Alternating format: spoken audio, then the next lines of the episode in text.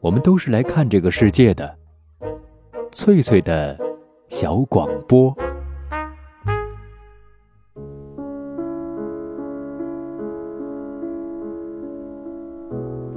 大家好，这里是翠翠的小广播，我是翠翠。接下来这段时间，我将和朋友们一起分享英国作家劳伦斯的长篇小说《查泰莱夫人的情人》。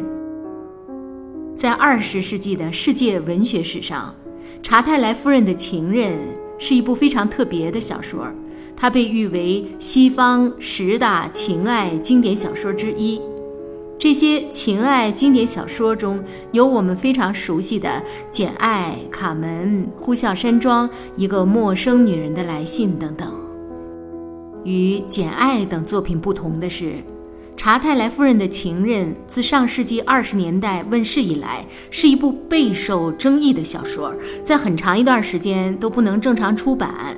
它与《尤利西斯》《北回归线》并称为二十世纪三大禁书。一九六零年是劳伦斯逝世三十周年，英国企鹅出版社计划出版一套劳伦斯全集，其中就收录了《查泰莱夫人的情人》这篇小说。当时，女王检察官代表英国政府把出版社告上法庭，指控这是一本淫秽下流的书。他的控词是这样的。你读完这本书后，是否会赞成你年幼的女儿读这本书？你愿意把这本书随便放在家里吗？你是否甚至希望你的妻子和仆人都来读这本书？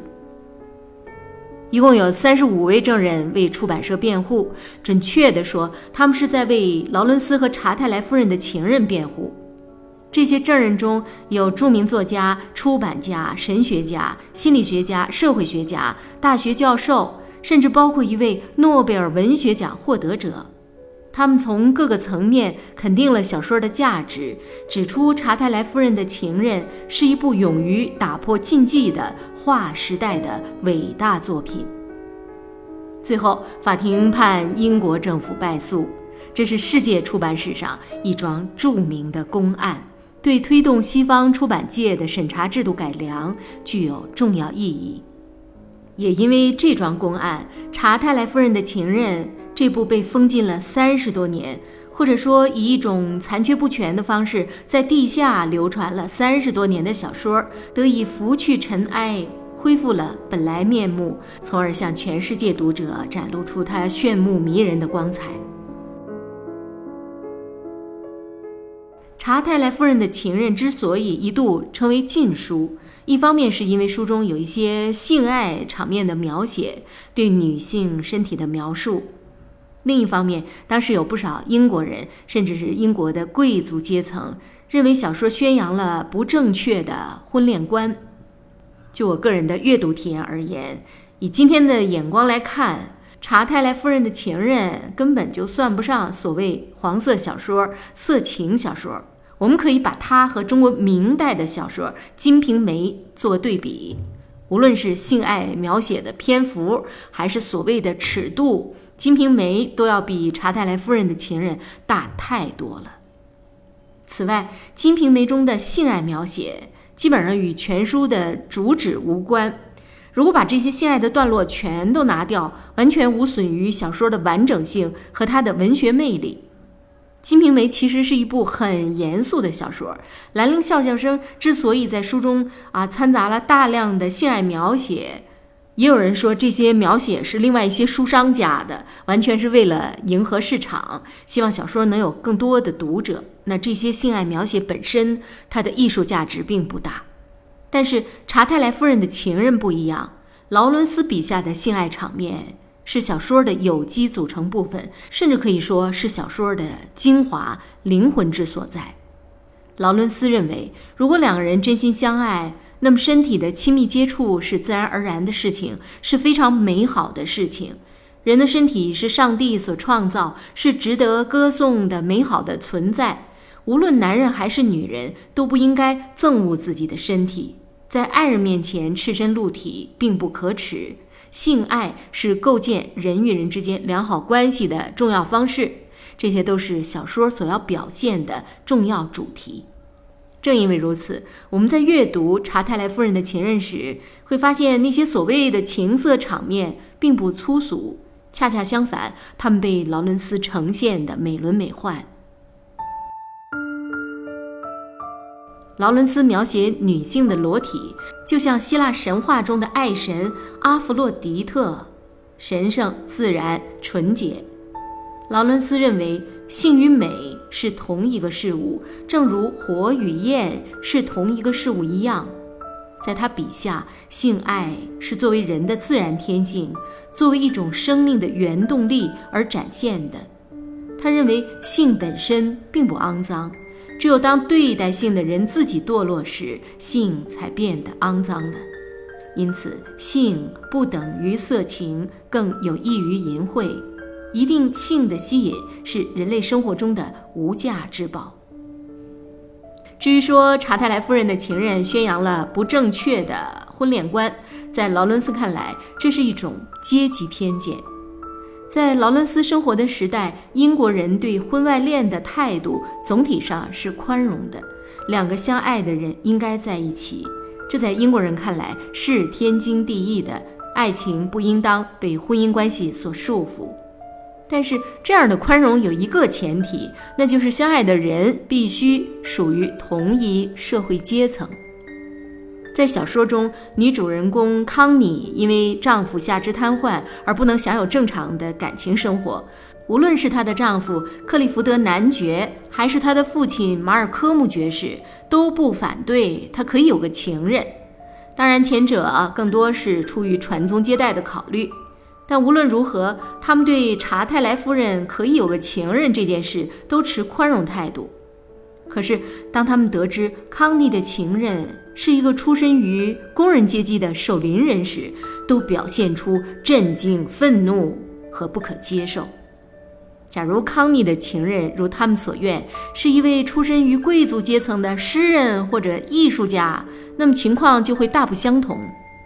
劳伦斯显然认为，当时英国主流价值所宣扬的自由、解放、人性、宽容，并没有突破阶级局限，因而是虚伪和可笑的。因此，我甚至觉得查泰莱夫人的情人之所以一度被禁止出版，真正的原因并不是像女王检察官所指控的那样是一本淫秽下流的书，而是在于这篇小说冒犯了当时英国主流价值所认可的社会秩序。一个出身于贵族阶层的少妇，居然找了一个出身于工人阶级的情人，而这种关系在小说中明显是被歌颂的、被祝福的。这对于位居社会上层的人来说是绝不能容忍的，它构成了对既有社会秩序的挑战。而在任何社会，所谓主流价值观都是由掌控话语权的社会上层精英阶层所规定的。因此可以想见，查泰莱夫人的情人的公开出版势必遭遇以英国王室为代表的官方的指控。你是否会赞成你年幼的女儿读这本书？你是否希望你的妻子和仆人都来读这本书？这样的指控在今天看来当然是荒谬的。因此，在今天的时代，全世界的读者都可以自由自在地阅读这部经典文学名著，并且在公开场合无所顾忌地讨论它。少男少女们可以从中汲取爱情的营养。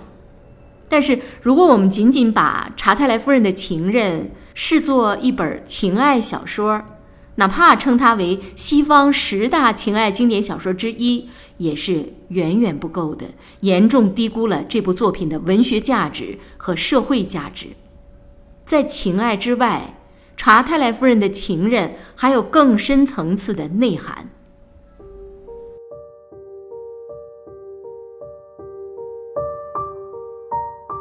小说的时代背景是第一次世界大战结束之后的那几年。那时候，欧洲各主要国家都完成了第二次工业革命，所谓工业文明成为西方世界的主流文明。英国的社会状况堪称工业文明的典范。当时，世界上其他地方的国家和人民对于这种强势文明和所谓先进文明都是顶礼膜拜、亦步亦趋的。但是在劳伦斯眼中的工业文明却不是这样的。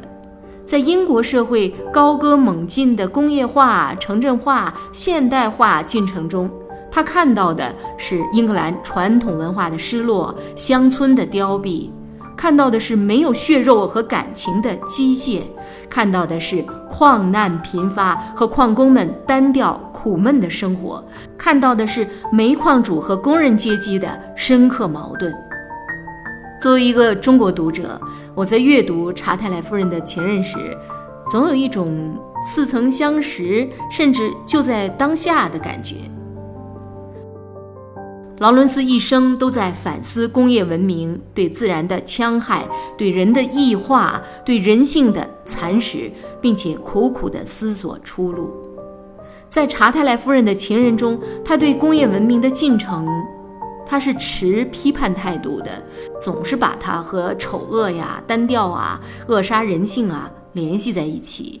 相应的，他也构建了一个乌托邦式的林中小木屋，啊，树木葱郁，鲜花盛开，不需要太多的物质条件，康妮和他的情人就可以在这里过上诗意的生活。在林中小木屋，人与自然、人与人之间的关系是和谐的、紧密的、彻底的，一切都呈现出一种最原始的美好。当然，康妮和他的情人也能够清醒地意识到，这种诗意的生活并非无忧无虑，它是暂时的、脆弱的、风雨飘摇的，他们终将面临如何解脱。各自婚姻的桎梏，以及走出小木屋后如何在凶残的工业文明社会以及充斥着各种偏见的人群中安身立命。小说最后也没有给出一个确定性的光明的出路，但是劳伦斯为他的小说主人公点燃了希望。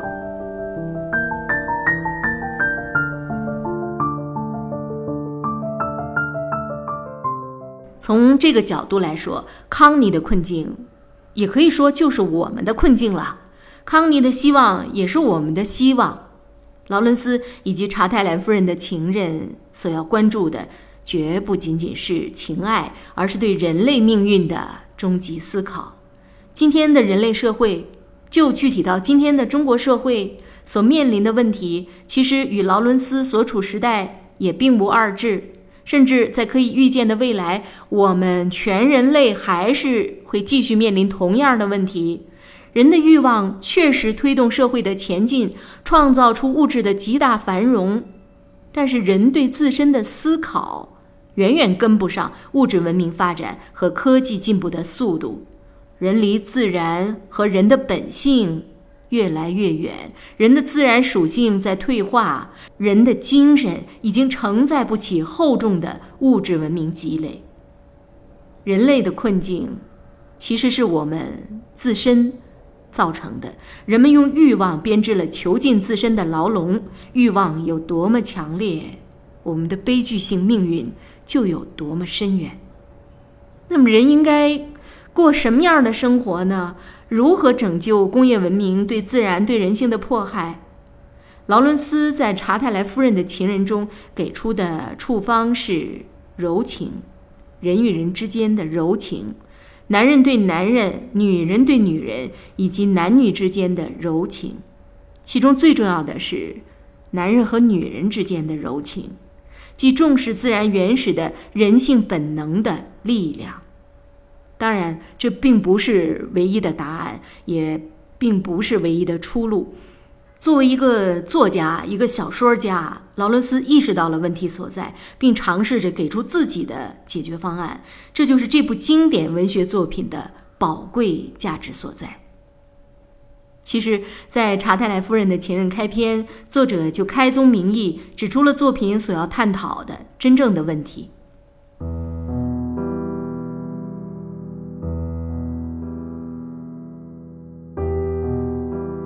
我们身处一个悲剧性的时代，所以我们才不愿与他同台大话凄凉。浩瀚灾难席卷而来，我们站在废墟上，开始重新建立小小的新容身之所，养育新的小小的希望。这是一项艰苦卓绝的工程，没有通向未来的平坦大道，可我们还是迂回前行，或者翻越高山峻岭、坎坷崎岖，因为我们总得继续生活，不管天地如何变迁。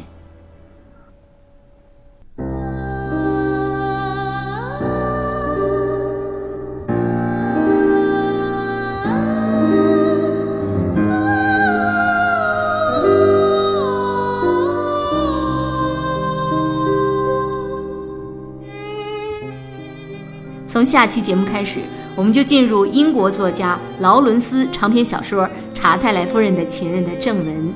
欢迎免费订阅，这里是翠翠的小广播，我是翠翠，感谢您的收听。